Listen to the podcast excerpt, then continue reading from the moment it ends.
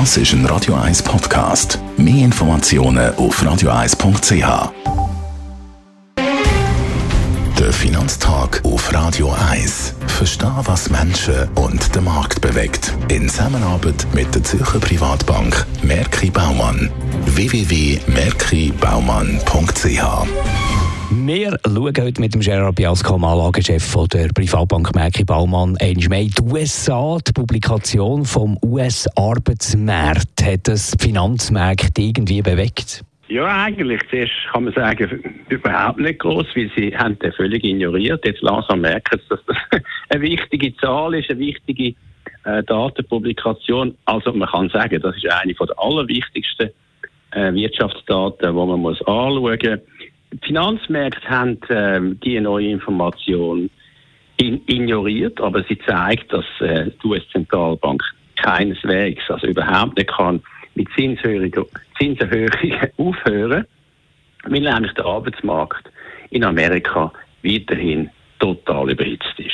Wie entwickelt sich denn die amerikanische Beschäftigung? Wenn man anschaut, wie viele neue äh, Stellen geschaffen worden sind, dann ist das mehr als erwartet gewesen. Der Stellenzuwachs im abgelaufenen Monat war 263.000 gewesen. Man hat mit 200.000 äh, neuen Stellen gerechnet.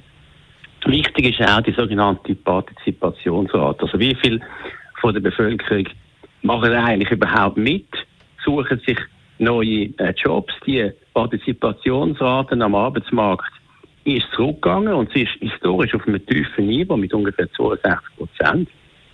Das sagt ganz klar, dass der Arbeitsmarkt in Amerika eben kein, äh, kein Nachlassen von Zinserhöhungen zulässt, weil er weiterhin eben überhitzt ist. Welche Tendenz zeigen die Löhne in den USA?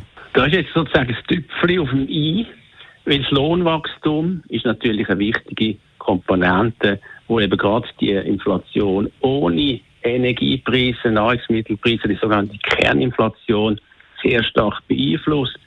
Und die Entwicklung der Löhne in Amerika ist weiterhin deutlich inflationär. Man hat erwartet, dass die zum Vorjahr 4,6 Prozent ansteigen, aber sie sind 5,1 Prozent gestiegen. Wenn man genau schaut zum Vormonat, wenn man das würde mal 12 rechnen, sozusagen annualisieren, wäre es sogar über 4 Prozent.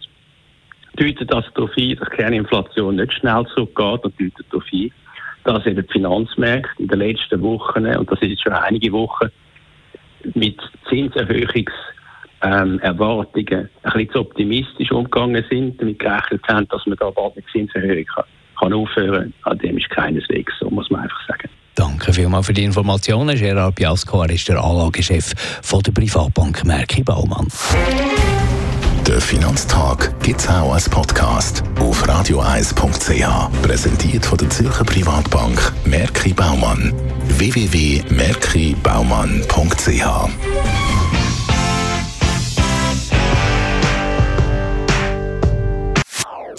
Das ist ein Radio 1 Podcast. Mehr Informationen auf radioeis.ch.